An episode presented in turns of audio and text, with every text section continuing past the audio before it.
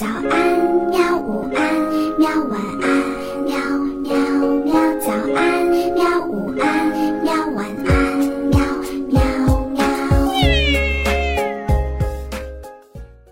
嘿嘿，哈哈，晚安，绘本。晚安，绘本。小朋友们，晚上好！欢迎您收听晚安绘本。晚上了。你有没有想着，嗯，会有怪兽啊？还有，你晚上做梦的时候，会不会做梦梦见一些奇奇怪怪的事情呢？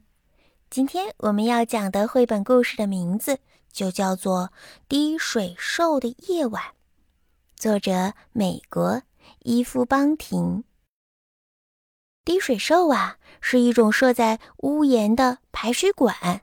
外观呢，通常以人类或者是动物的雕像作为装饰。那今天我们要讲的这个滴水兽是什么样子的呢？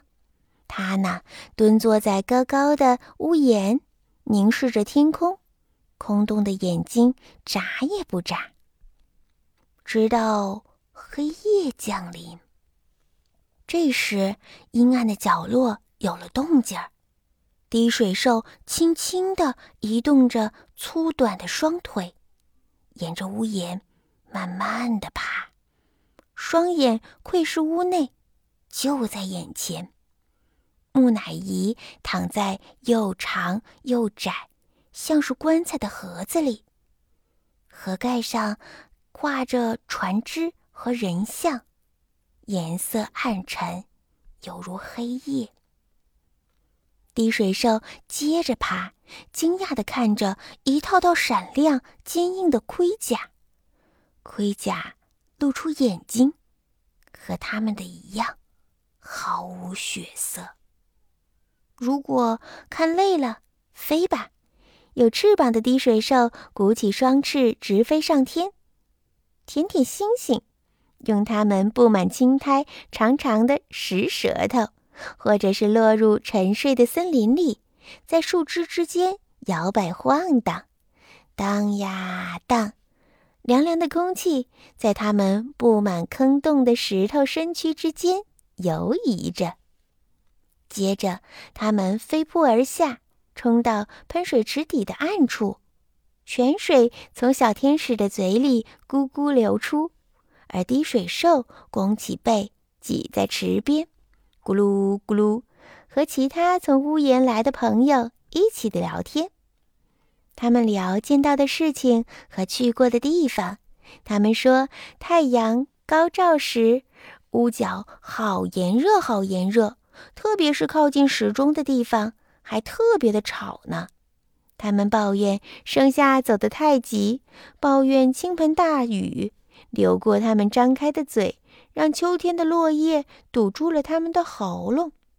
嗯，还有那些鸟，想来就来，想走就走，只留下斑斑点点的印记。它们用长满青苔的舌头吮吸着雨水，用爪子互相的拍打嬉闹，轰隆隆的笑声低沉又厚重。因为厚实的石头里没有地方让他们笑声翻滚扩散。一名守卫急忙过来，抬头巡视天空，看看会不会打雷。他曾经看到滴水兽聚集在这儿，也告诉过冰冷大门后面的主管。只是主管哼了一声，并不相信。滴水兽啊，真的？你是见了鬼吧？所以呀，现在他只看看天空，把恐惧藏在心中。滴水兽鼓动着翅膀，用拇指按住易碎的耳朵，露出不屑的样子。他们不爱人类，是人类把他们造成这样子的，还把他们放在只有灰鸽子才得到了突突的高高的屋檐。他们用力的跺脚，他们尖声的笑闹，为了看守卫紧闭着双眼，落荒而逃。嗷呜！滴水兽尖叫着，接着又叫嗷呜！他们咧开嘴巴，淘气地笑着。守卫呀，只好抱着头，弯着腰，快快地逃跑。天就要亮了，滴水兽飞了起来。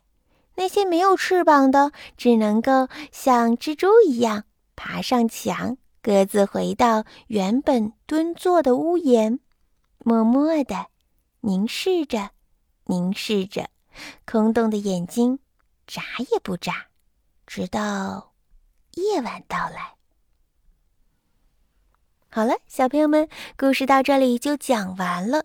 这是外国的屋檐上的滴水兽。那你知道中国的屋檐上面有什么吗？哼哼，你可以看一套叫做《故宫里的大怪兽》那套书啊，就是讲的故宫的屋檐上一些神兽之间的故事。好啦，今天的故事就到这里吧，晚安，明天再见吧。好吧，